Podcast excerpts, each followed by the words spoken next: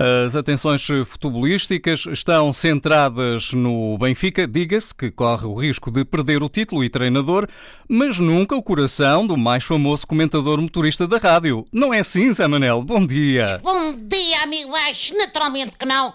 O meu coração e restantes órgãos vitais, incluindo bigode e óculos, nunca deixarão de pertencer ao Benfica, exceto aquele que, dada a hora específica, e, portanto, não posso estar a nomear. Mas aquela especificidade anatómica, se é que me faço entender que é Claro. propriedade exclusiva da minha esposa. Bom, o meu contrato com o Glorioso é para a vida.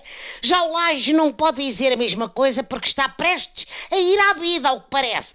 No meu entender, o presidente Vieira, em vez de levar o homem a ver o mar, devia devolvê-lo ao fabricante.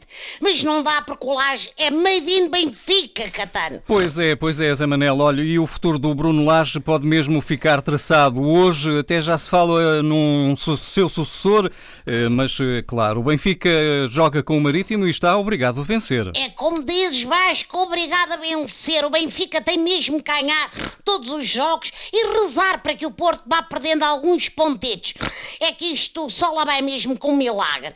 Tenho lido nos jornais que o Vieira está doido para contratar Jorge Jesus, mas o Mister não quer deixar o Flamengo. Nunca sabe, não é? Como o jogo é na Madeira, fica mais perto do Brasil do que o Seixal. Se calhar o Vieira dava um pulo ao Rio de Janeiro para resgatar o homem. Com o Catana é sempre a descer, pá, banha ou não banha, o JJ devia dar uma palavrinha ao Bruno Lage, se há pessoa que sabe o que é ser endeusado e logo a seguir crucificado no Benfica é ele.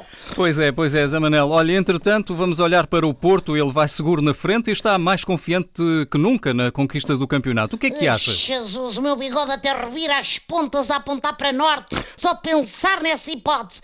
Bom, o Porto também joga mais logo, em Passos de Ferreira. No fundo, como vai à capital do móvel, já deve estar a pensar no sofá que vai comprar se ganhar para ficar ali alapado, lá na frente, no relax. E ainda comprou um banquinho para o Sporting que tem ido devagarinho e sorrateiro e está bem agarrado ao terceiro lugar.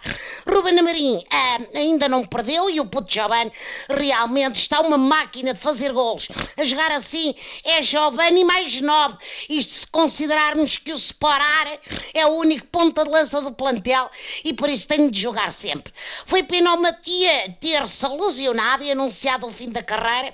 O raça deste francês foi um dos jogadores de maior classe que passou pela Liga nos últimos anos e nem toda a gente reparou. Bom, mas bem isso também tem a ver com aquela tez transparente que o caracteriza, não é? O homem passava a bola e ninguém via. No fundo, fica aqui a minha saudação com desportivismo. Muito é bem. só fair play. Muito bem, Zé Manel. Olha, e antes de terminar, eu sei que as suas antenas também estão viradas para a final, eh, para o Liverpool. O grande maluco do. Eu nunca esqueci de dizer o nome do homem, pá, ajuda-me aí.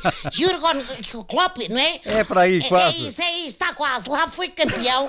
O meu medo é que o Porto já esteja a tomar notas da festa do título inglês para fazer a mesma coisa nos aliados.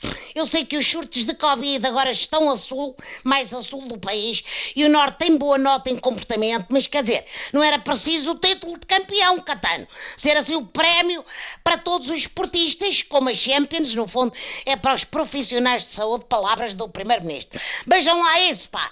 Até para a semana, estamos juntos. Abraço, amigo baixo. Um grande abraço, Zé Manel. Boa Obrigados. semana, boa semana. Igualmente, E atenção ao igualmente. distanciamento físico. Exatamente. Abraço. Sobretudo os sportinguistas e desportistas.